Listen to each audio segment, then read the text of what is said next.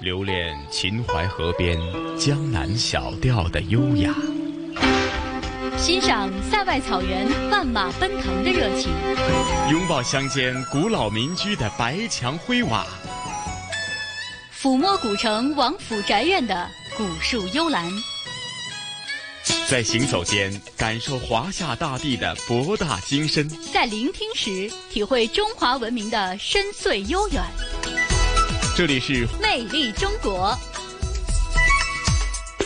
收音机旁以及国际互联网上的所有的海内外的听众朋友们，大家好！欢迎大家准时收听由中央人民广播电台和香港电台普通话台联合为大家制作的《魅力中国》。我是来自香港电台的节目主持陈曦。大家好，我是中央人民广播电台的节目主持人朗月。朗月你好，你好陈曦。是啊，朗月。呃，在转眼间呢，咱们在魅力中国的连线呢，正正式式是踏入了二零二零年呢第一次的节目的连线和呃带来全新的更精彩的节目内容，在新的一年和大家见面。那在开始呃节目之前呢，我们也先预祝在新的一年呢，收音机旁以及国际互联网上的所有的听众朋友们，在新的一年呢，充满新的希望，有好的开始。嗯，是的，时间进入到二零二零年，我们也借这个机会，啊，祝大家新年啊一切顺利，万事如意啊，开开心心的过好这个全新的二零二零年。是的，那咱们今天魅力中国的主题继续是延续中国腔调哈。那朗月，你会为大家介绍是哪方面的具体内容呢？嗯，在今天的节目里面，我们会继续中国腔调啊，这个已经延续了好几周的这样一个系列，它是为我们讲述中国古代的一些传统的民间的有艺术、有文化的习俗。当然，今天的这一个系列呢，会为大家带来的是关于体育运动的这样一个专题哈，讲述的是中国啊传统的民间的，包括民族的一些。传统的体育活动啊，这里面有一些活动呢是有着很古老的历史。当然，可能我们时至今日啊，已经没有严格意义上的没有这个活动了。但是，也可以从一些现代运动中找到它的影子。那首先介绍哪两种活动啊？嗯，对比方说，我们马上就要向大家介绍的这种活动，它叫做步打球。啊，这个步就是走步的步啊，打球打就是击打的打啊，球就是这个球类的这样一个球。呃，步打球呢，它起源于唐代。它其实这个运动是一个什么样的运动呢？根据我们资料的考证，它其实啊是很像现在的这个呃我们比较熟悉的一种现代运动，叫做曲棍球。嗯，就是它其实是。场上的这个参与运动的人，每个人手里是拿着一个呃比较长的一个棍子，然后去击打这个球，来把球打进球门，来取得这个得分，最后取得胜利，啊，是这样一项运动。呃，它其实最早是从它更早的起源是马球的活动啊，就像我们知道马球是大家啊骑在马上，然后手里有棍子，然后用棍子去击打这个球。的这样一个运动，呃，后来呢，它也是因为骑马是一件，呃，比较具有挑战性的，不是每个人都能骑，啊，那么这项运动后来就有人把马给取消掉了，改成大家用。在这个地面上直接用走和跑着，然后拿着棍子来打这个球啊，就叫做不打球，也是扩大了这个运动的普及的范围吧。它其实是在啊唐代的时候啊，是这个呃，包括宫廷、包括民间都会玩的这样一种运动。嗯，我相信稍后的专题小制作呢，会大家呃对这个。啊，不打球呢，会有更深入的一个了解哈。那接着下来要介绍的，刚刚跟朗月沟通的时候，呃，这个名字呢，很容易令人误会哈，叫锤丸，解释一下好吗？朗月，嗯，好的，锤丸哈，其实呃，顾名思义，锤其实就是提手旁，我们一般说给人捶捶背、捶捶腿，也是这个锤字，呃，丸呢，指的就是小球。啊，所以就是锤丸，我们直接翻译成我们现在很熟悉的现代的普通话的话说，就是呃打这个小球，啊，它其实也是从我们刚刚提到的呃不打球的这个运动，应该是说它后来的发展和衍生出来的。呃，一种运动，我们更为熟悉的现代的一种运动叫做高尔夫球，其实和这个锤丸这个运动就是很相像的了。嗯，啊，说不定可能很多时候呢，我总觉得，无论是啊中西方不同的一些呃传统的一些运动项目呢，它总是有些共同之处。为什么有共同之处呢？也就是在呃社会和历史的发展过程当中呢，不断的演变，但实际的过程呢，还是有很多共通之处啊。没错。呃，其实像我们刚才提到说，锤丸是从不打球，刚刚提到的不打球这个运动发展过来的。呃，不打球嘛，就是包括现在的曲棍球，都是呃竞争性、对抗性很强的，还有直会有直接对抗的这样一种运动。那么到了。宋代哈，它发展出了我们现在在说的这个锤丸，啊，它其实就是减轻了其中的这个对抗性，变得没有那么大的对抗性，就是呃，每个人手里拿着自己的球棍，然后这一个小球你打一下，我打一下，啊，变得变成了一种相对更加温和、没有那么强的对抗性的一种游戏，呃，那这个运动其实也是这个鼎盛于宋啊元。这个时期，后来我们通过一些历史资料的这个总结和考证，哈，说这个锤丸这项运动和我们现在的高尔夫运动其实确实是有很多的共同特征。比方说，呃，这两个运动都是在地面上有这个球洞，啊，要把这个小球打到球洞里，啊，比方说这两项运动都是要用球杆来去打球的，而且球杆的形状其实基本上是呃差不太多的。而且包括选择的场地，其实都要求是啊，有平坦的地形，也有一些这个凹凸不平的呀、粗糙的呀，各种各样的地形都要有。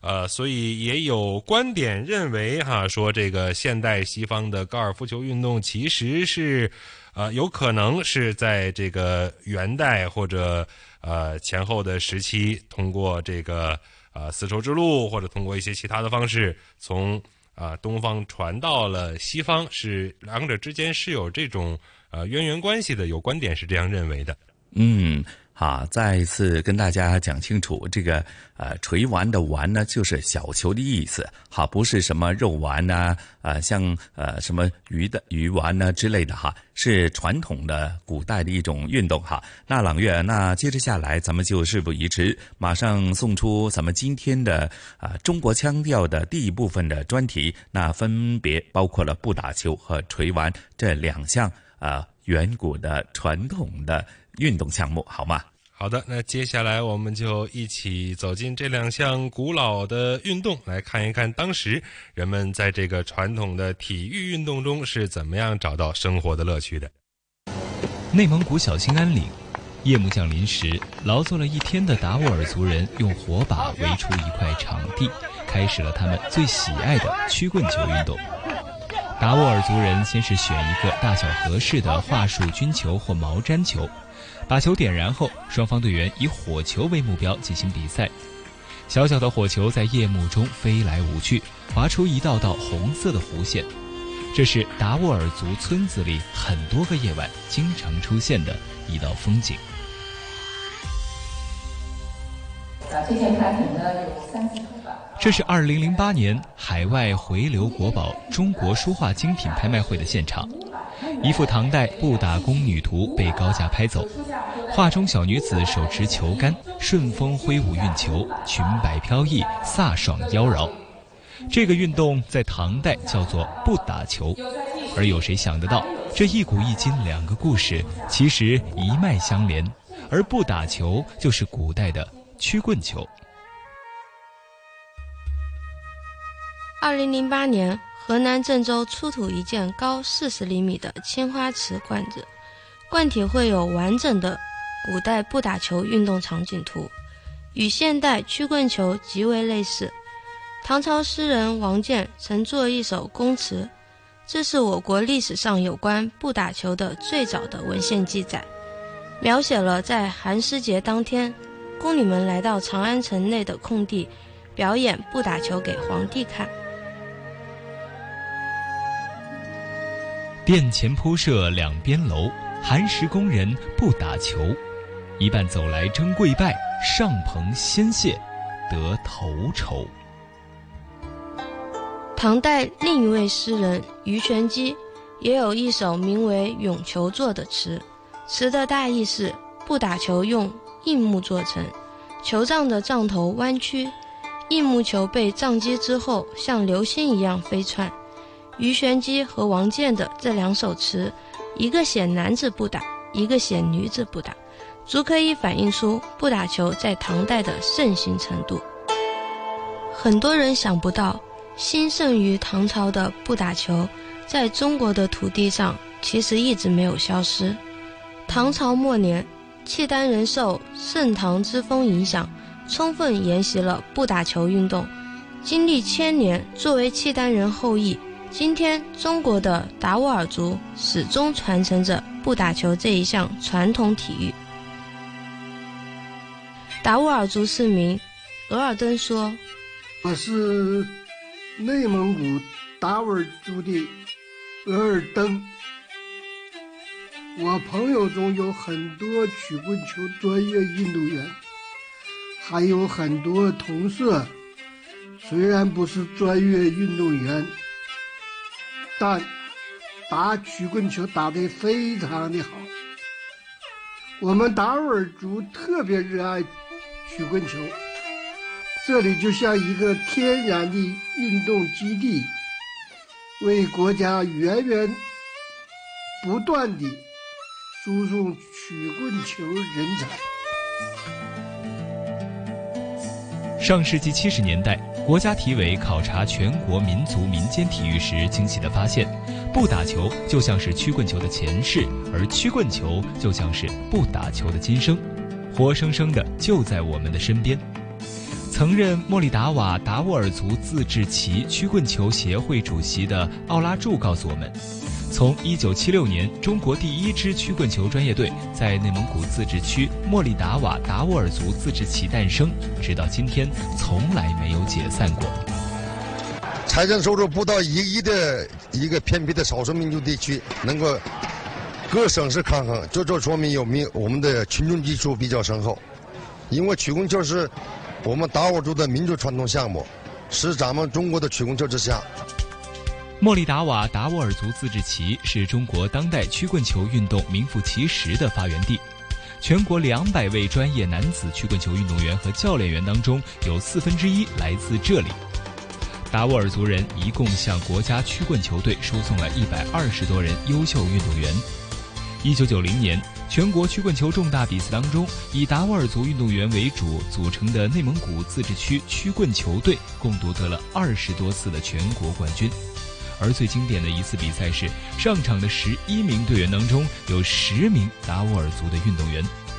这么多好苗子来自于同一个地方，让中国体育界震惊又佩服。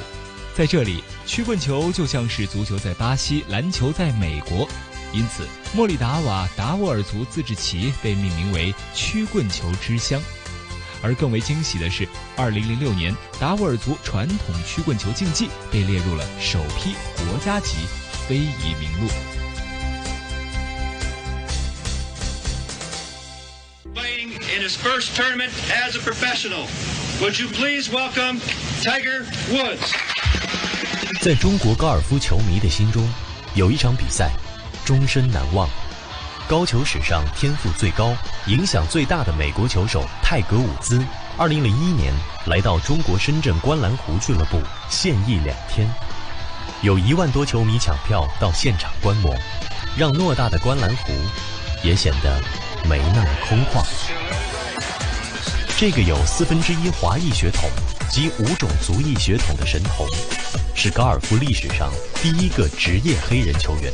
他只用不到三年的时间，便坐上世界第一的宝座，然后连续三百三十四周蝉联世界排名第一，成为最短时间实现高尔夫大满贯的最年轻球员。I remember on that first tee, team like that ball up and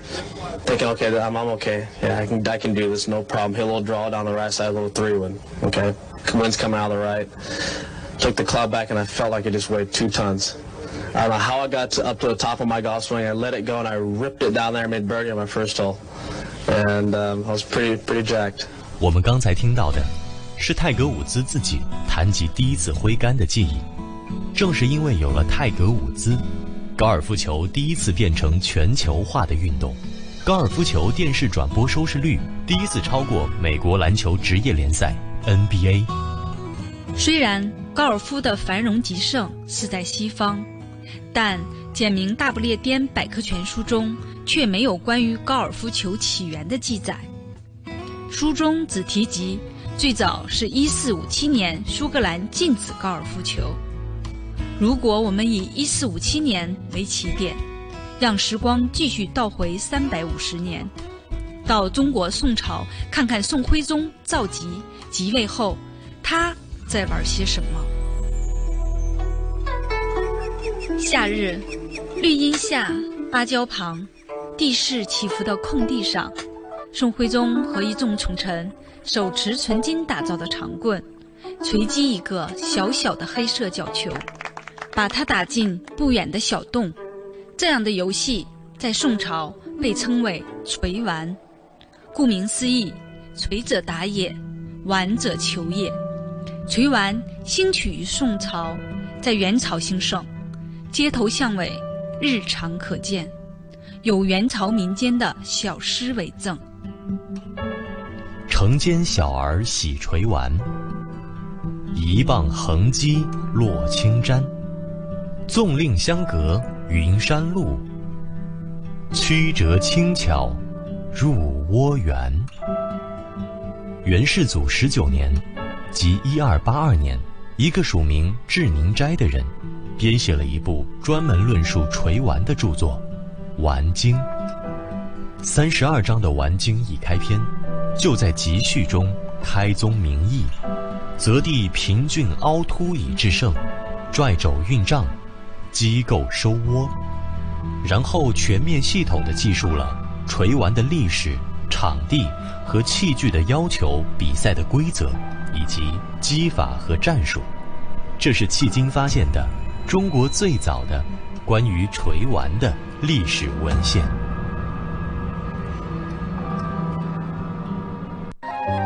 北京申奥期间，当时任国际奥委会主席的萨马兰奇先生到访中国。看到元代壁画《垂丸图》，图中画有很多球窝，以十步到百步为距，球窝旁插有彩旗。图中人物根据地势平峻凹凸，拽走运杖，将球打入球窝。萨马兰奇惊叹地说：“原来中国人在元代就开始打高尔夫了。”北京故宫博物院研究员金运昌向我们解释了。为什么西方人把锤丸叫成中国高尔夫？锤丸运动啊，呃，在中国发达的很早，啊，至少在宋金时代就有了相当完整的比赛跟场地规则，很可能是元朝蒙古人进军欧洲的时候，把这个中国的锤丸规则带到了那边，促进。那个击球进洞的游戏逐渐发展成熟，最后呢，形成了现代的高尔夫运动。不管是古代的锤丸，还是现代的高尔夫，它们都有一个共同的运动特征，强调人与自然的和谐共处。所以，不光是古代中国、欧洲的罗马帝国，以及后来的荷兰、苏格兰、法国，都有这种。击球进洞的游戏，都有类似高尔夫运动的萌发。随着元朝的版图扩张，锤丸传至欧洲多个国家，促进击球进洞，逐渐发展为现代高尔夫。在行走间感受华夏大地的博大精深，在聆听时体会中华文明的深邃悠远。魅力中国，魅力中国。好的，欢迎您继续锁定收听由香港电台普通话台和中央人民广播电台共同为您带来的《魅力中国》节目。我是中央人民广播电台的节目主持人朗月。听众朋友们，大家好，我是来自香港电台的节目主持陈曦。哎呀，朗月啊，刚刚呃聆听了咱们制作的这两个小专题啊，相信呢听众朋友对于这个。锤丸和不打球应该有些认识哈。那接着下来，在今天的第二部分的节目内容当中，呃，刚刚在沟通的时候，我觉得这两项呢，呃，我真的是有些共鸣啊。那就分别是呃弹弓和拔河啊。具体的情况又有哪些呃渊源的历史呢？朗月，嗯，没错，呃，弹弓其实是一项这个。呃，从古至今大家都很熟悉的这样一个，它当然既是体育运动，当然，呃，其实最早它也是一种武器哈。对对，弹弓其实最早它是一种啊，我们叫把它归结于为冷兵器啊，而且它最早其实也是人们在啊狩猎呀，包括啊一些。这个这个武力的对抗当中，其实使用过的武器，像中国传统的这个呃神话小说里面会提到的著名的这个二郎神，二郎神最主要的用的一个武器其实就是弹弓。是，而且呢。呃，有时候我们呃，可能我年纪比朗月比较大吧。小时候呢，呃，也是我们儿时的一种游戏，甚至呢，家长们以及老师们都经常提醒我们，呃，这个弹弓呢，可能去打一些呃小鸟或者一些什么去的郊野，呃，打一些什么小动物哈，呃，绝对不是拿来可以呃。呃，射伤射伤同学啊，或者做一些危险的呃动作，这一点也要提醒大家。或许呢，朗月你太年轻，就没有这个经历，是吗？呃，其实还好啦，就是弹弓对于我而言，其实也就是打打气球而已。刚才也提到，老师和家长肯定会提醒我们，不要拿弹弓去打人，也不要拿弹弓去打别人家的玻璃啊，这都是呃很招人讨厌的行为。是是是，那介绍了这个传统的这个以前也算是呃曾经在战场上也使用过，或者神呃神话传说里有些呃我印象当中好像很多什么历史章回小说当中有些呃武将呢也有他们一种自己独特的。呃，也叫暗器，也叫呃秘技哈，那就是他会在奔驰呃作战过程当中，可以用这个弹弓来偷袭对方哈。那我相信可能大家看很多呃小说作品或者文艺作品会接触到哈。那接着下来介绍的这这项运动啊，呃，陈杰非常有共鸣哈，因为啊。假如以体育方面来讲啊，像晨曦这一些呢，啊，在呃求学时期是属于体育方面的后进分子哈。当年呢，唯一的共鸣、唯一的自豪呢，就是呃能够代表班集体去呃争取荣誉的活动呢，就是参加拔河。那朗月你自己又有什么看法呢？嗯，其实呃，拔河这个运动应该是我们。呃，基本上每个人啊，尤其是呃，像上学的时候，尤其是男班里边的男孩子哈，基本上每个人在每年的这个每一次的运动会都有这个项目，而且每个每一次这种项目，大家都要上场去亲身的去参与这样一项运动。呃，其实拔河啊，其实一方面我们说它是一个普及程度非常高的一项体育活动，而且其实它也是有着呃非常悠久的这样一种历史啊。就是目前的史料考证的消息呢，是拔河在中国最早出现的时期是在春秋时期。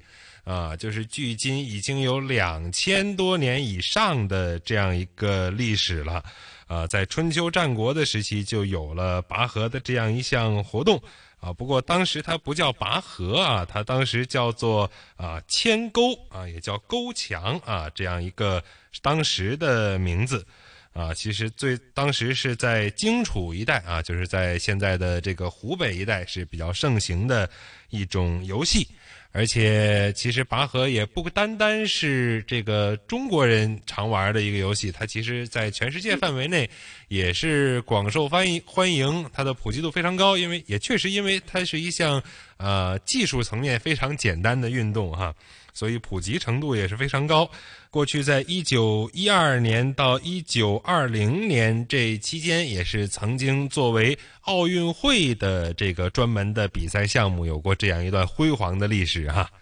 嗯，呃，我印象当中，朗月曾经看很多呃旅游专题片呢，其实，在很多呃。我们的少数民族的一些呃节日庆典或者一些重要的喜庆丰收的活动当中，也曾经将这些拔河呢变成是一个呃可以说是呃庆祝活动。那当然了，就这个对抗性就明显的减少了，只是通过这个拔河这个传统的活动啊或者游戏呢，带出这种呃丰收喜庆的一种节日的气氛呐。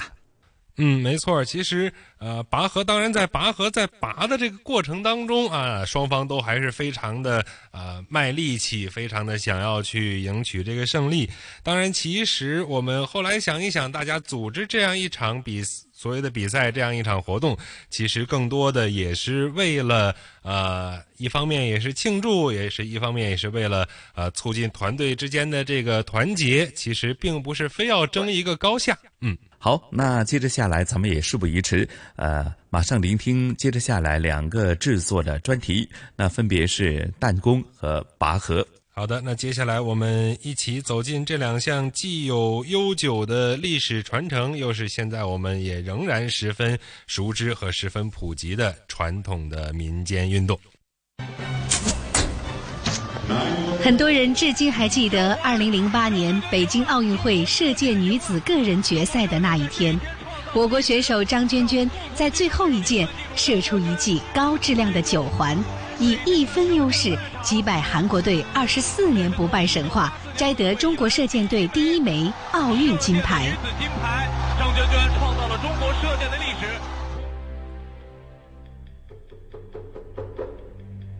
公元一三四七年。一位身着红衣白裤、头戴乌纱帽的元朝男子，骑着一匹黑白相间的骏马，左手持弓，右手捏着几颗泥土制成的弹丸。他正在空旷的山脚下搜寻着猎物，眼神里全是机警。元代画家赵雍把这场景画成了画，叫做《携弹游骑图》，现在收藏于北京故宫博物院。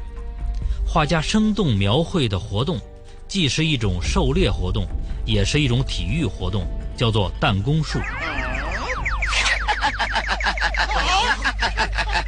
二郎神，你的庙宇已经兴中国古代的很多传说、小说、历史文献中都记载了使用弹弓术的人物，最知名的要数二郎神，他携弹弓、携猎犬的形象，成为古代弹弓术的最佳代言人。《封神演义》的第八十九回写道：“二郎神弹弓在手，随手发出金丸。”《西游记》中也有一首诗，传神地描绘了二郎神弹打凤凰、劈山救母的故事。腰挎弹弓新月样，手执三尖两刃枪。斧劈桃山曾救母，弹打挺罗双凤凰。在体育专业人士眼中，弹弓术绝对不是小男孩打鸟玩的 Y 字形弹弓，而是一种具有较强威慑力和杀伤力的武术暗器。弹弓术的弓弦用竹子制成，弓弦中央有一个盛放弹丸的小碗嵌在上面，小碗与竹子用线固定，发射时把弹丸放在碗里，然后拉弓发射。读过武侠小说的人都知道，暗器与拳脚器械共为武学三大门。它来自暗处，以小击大，以小击远，防不胜防。中国弹弓术传人、北京体育大学教授岳庆利告诉我们，正因为弹弓的杀伤力和威慑力太大，弹弓术的师徒传承要求人品正、修养好、性子稳，比其他武术项目更为苛刻。弹弓呢，这个项目注定是这个极少数人才能掌握的一项技艺。武术的师徒传承，但是是有局限性的。就对这个项目来说，弹弓谱里面就有一句话写的：“安分守己可相正，不欲其人莫轻传。”弹弓，弹弓就像这个词字面上的顺序一样，历史的演进的确是先有弹后有弓。《吴越春秋·勾践阴谋外传》明确记载了弓生于弹的历史。弩生于弓，弓生于弹，弹起古之孝子。弓箭取代弹丸是一段漫长的历史。由于弹弓弹射的力量、射程和杀伤力都比弓箭要弱，冷兵器时代最终选择了弓箭作为古代战争最重要的远射兵器。其中起关键作用的就是弓箭尾羽的发明。有了尾羽，箭的飞行比弹丸稳定，路线更精确，误差更小。古人摸索出上好的箭羽，以凋零为最上，角鹰羽次之。在北京，有一家聚源号弓箭铺，距今已创办四百年，曾是皇家御用兵工厂，完整保存了古代传统弓箭制作的复杂工艺和流程。聚源号的第十代传人杨福喜告诉我们。他的父亲杨文通曾经为毛主席做过一套弓箭，选用了一对就是我在我们这个聚源号里边珍藏了好几代的一对白牛角，一个好手艺人一辈子也碰不上一两次，给毛主席做了一张那个白面的啊。从春秋时期孔子提出的礼乐射御书数这古六艺。到二零零五年，北京体育大学武术学院正式成立弹弓队；到二零零六年，聚源号弓箭被列入首批国家级非遗名录；再到张娟娟夺得二零零八年北京奥运会射箭女子个人赛金牌。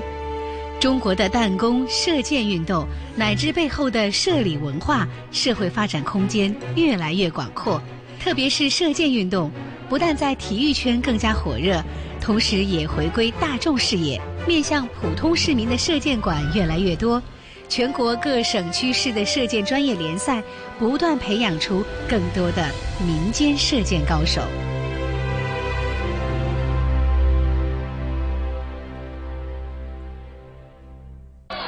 暖阳和风的一天，北京体育大学田径场上，一场院系之间的拔河比赛正在火热举行。春天里。很多单位都会举行这样的职工趣味运动会，双方选手用绳子相连，决力的其实是团队的力量。如果把拔河用的绳子看作历史的长河，一端是今天，另一端可以上溯到两千多年前的春秋战国。你能想得到吗？被比喻为团队作战的拔河，真正起源于战争。楚国和越国是两个中国古代春秋时期的临水强国，在江浙一带的水面上展开了一场勾墙大战。传令，把船打横，一字排开。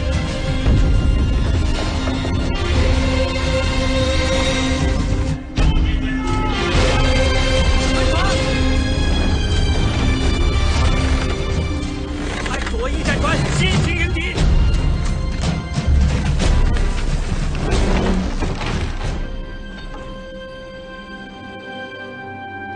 钩。墙是拔河运动的前世之身，原本是木匠祖师爷鲁班设计的一种工具，后来被用于战船之间，又成为了一种武器。古时候，进攻的一方把系着绳子的大钩子抛向敌船，将船勾住，用力拽向自己的方向，让自己的兵能跳到对方的船上展开厮杀，这叫做钩。防守的一方当然不想被对方拽过去，就用大竹竿子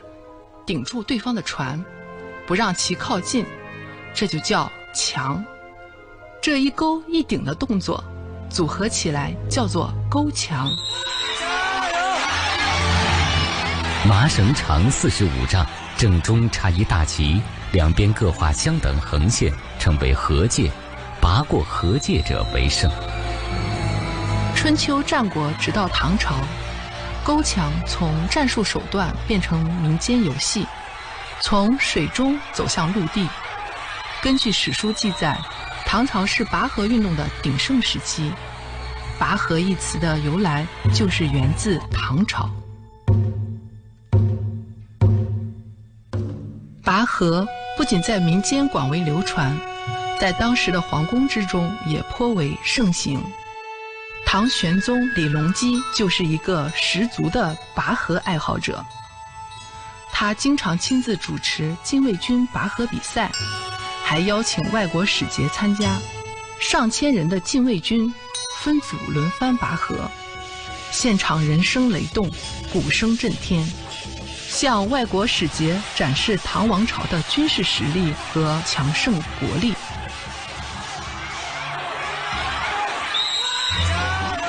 现代社会，拔河也曾有过一段辉煌荣耀的时刻。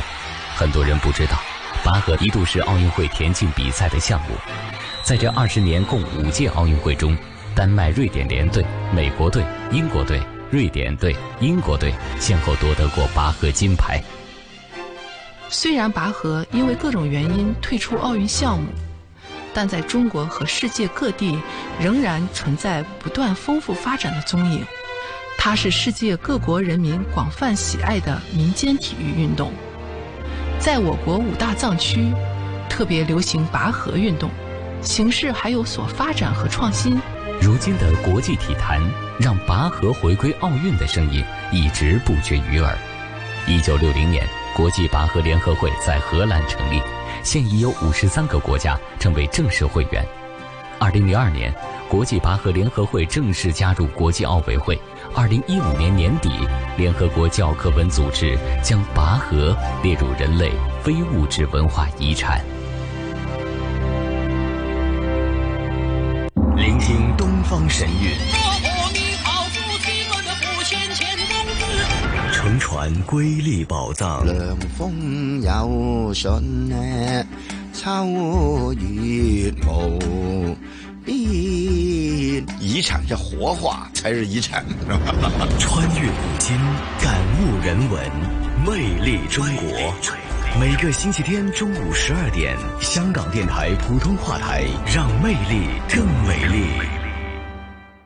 是的，这里还是由中央人民广播电台和香港电台联合为大家制作的《魅力中国》啊，朗月啊，刚刚聆听这两个专题制作哈，分别是弹弓和拔河呢。我相信啊，收音机旁很多听众朋友，尤其是曾经在求学时期呢，或者自己年少轻狂的岁月的过程当中呢，呃，或许真的是经历过，曾经参与过，或者呃玩过呃弹弓。玩过这个拔河，那当然对晨曦来讲呢，多多少少这个拔河呢，就勾起了我自己在求学时期的一段呢，曾经自以为呢，都觉得是一种荣誉的活动啊。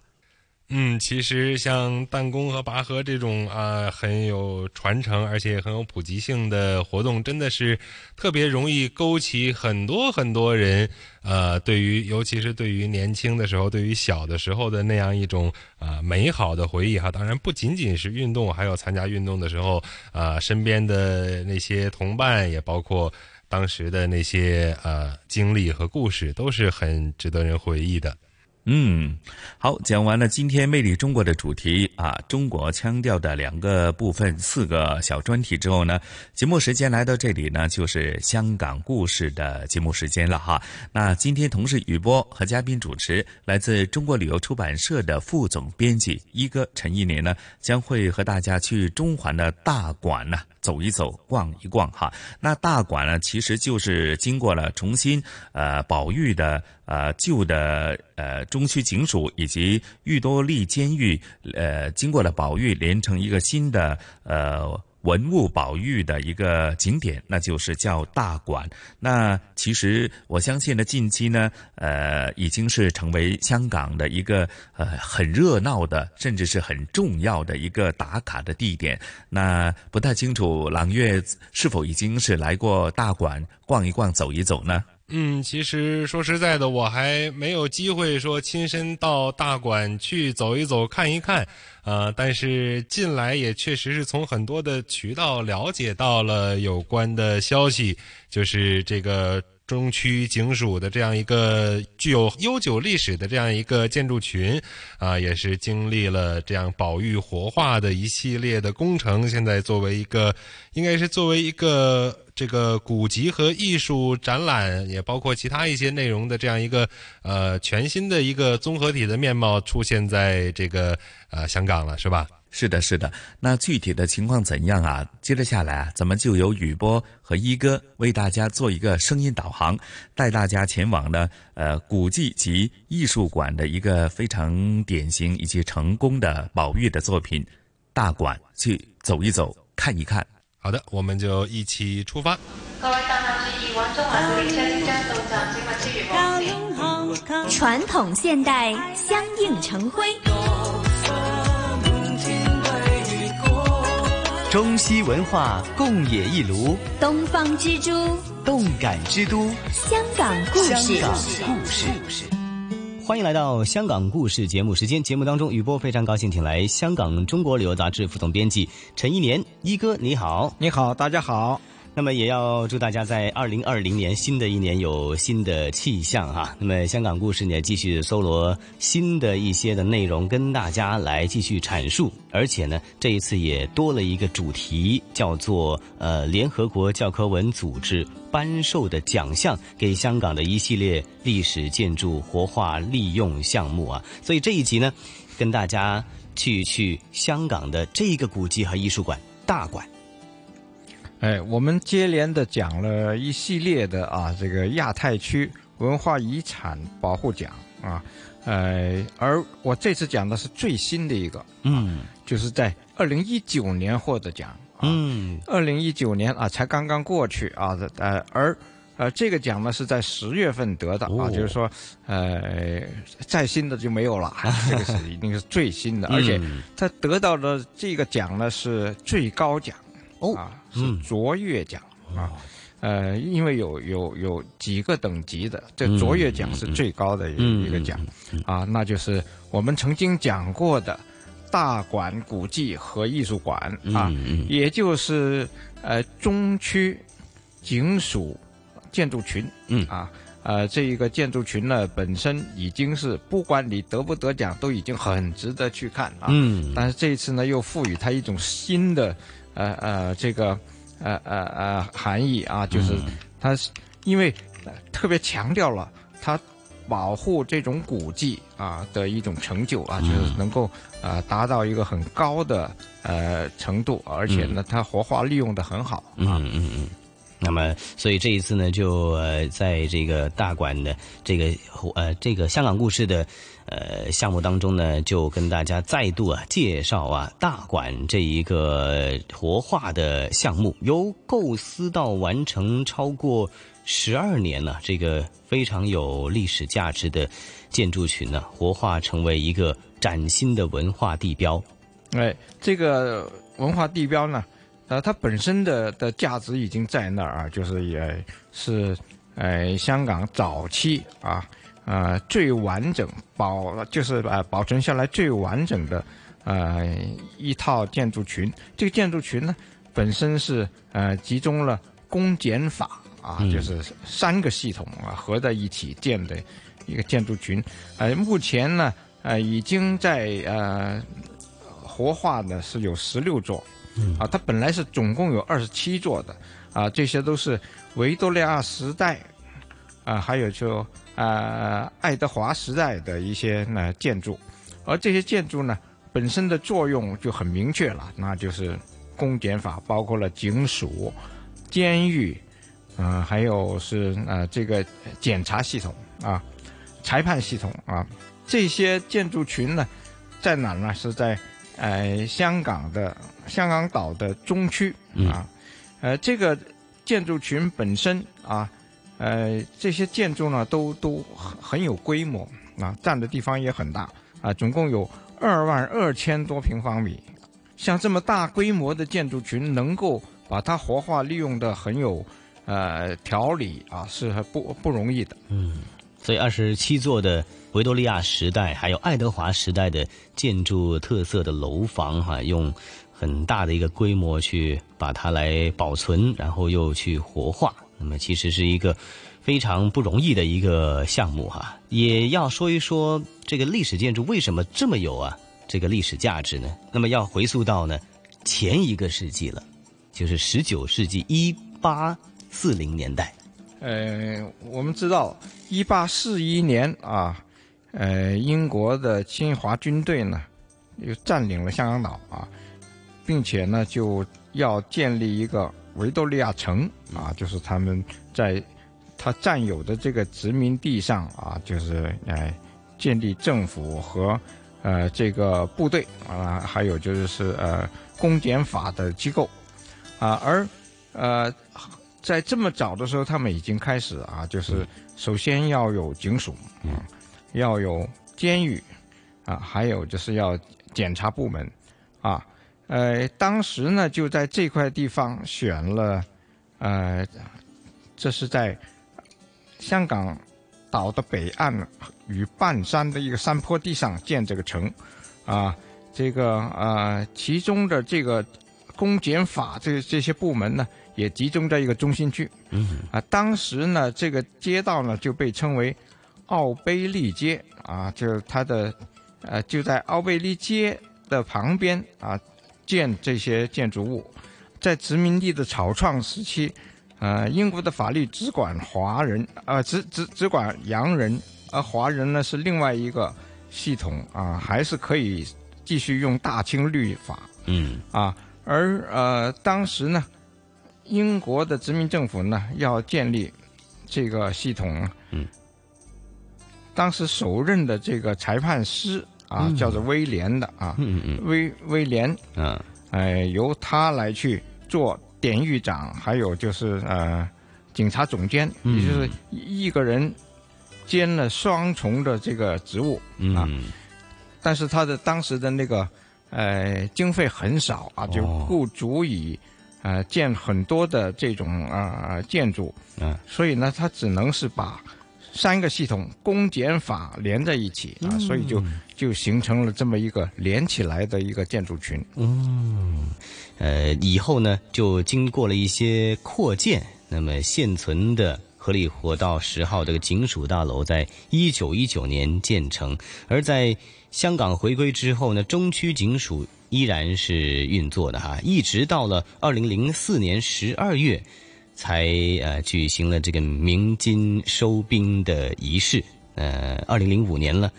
玉多利监狱也停止使用了，这才结束了它的历史任务。但是呢，这个呃中区警署、玉多利监狱，嗯，还有是呃中央裁判署这个建筑群呢。已经被列为法定古迹啊，那是不能拆的，一定要把它利用起来啊！这个既有历史意义，也有呃建筑的艺术、艺术价值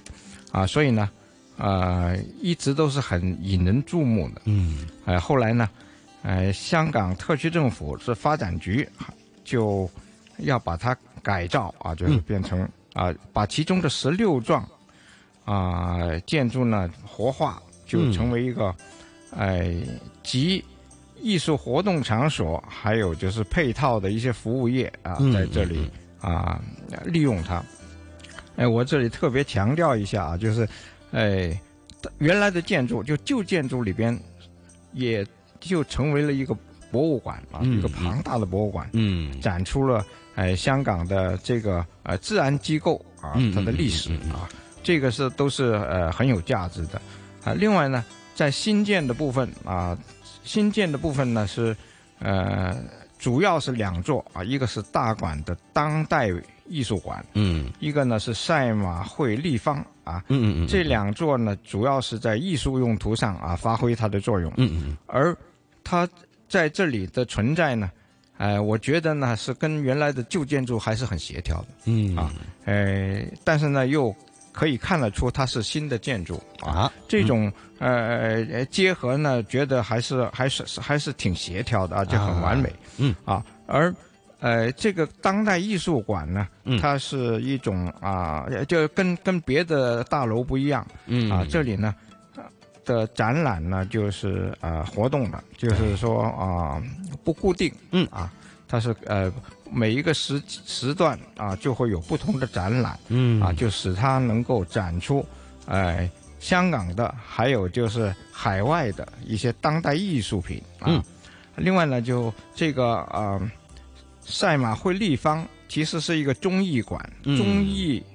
呃一一个呃综合的艺术馆嗯。啊，呃呃，主要是用在演艺、电影放映等等啊，嗯。还有这研讨会啊、呃教育活动啊等等啊，这就是另外一一一种用途。嗯，没错。那么，所以呢，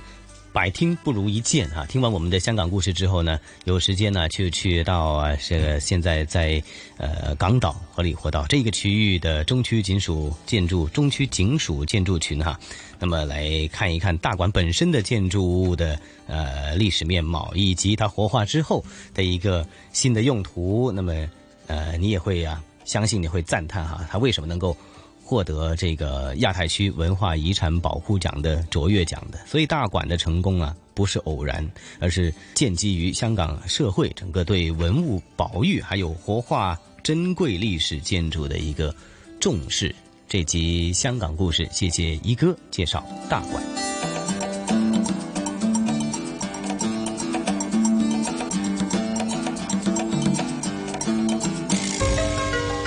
在行走间感受华夏大地的博大精深，在聆听时体会中华文明的深邃悠远。魅力中国。魅力中国。好的，这里依然是由香港电台普通话台和中央人民广播电台共同为您带来的《魅力中国》节目，我是朗月。我是香港电台的晨曦。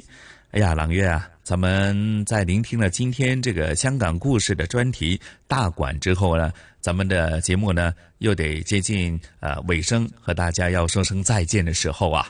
嗯，是的，其实，在刚刚听过了香港故事，我们也是呃，仿佛这个身临其境的领略了这个大馆作为一个具有悠久历史的古建筑群啊，它经过保育活化之后，如今它焕发出的这种啊新的面貌。呃，那么晨曦在下接下来下一周的香港故事，我们是不是也会继续给大家带来啊、类似的这种在香港有悠久历史的建筑，到今天焕发新生的这样的呃类似的故事呢？是的，是的，那也预告一下哈，咱们下星期的香港故事啊，将会是介绍大澳的文物酒店，其实就是原来的大澳警署经过了活化保育之后的一个非常呃出色的作品哈。那具体的情况，请大家下星期留意了。那当然，下星期的魅力中国的主题，那朗月会继续为大家介绍的是中国腔调。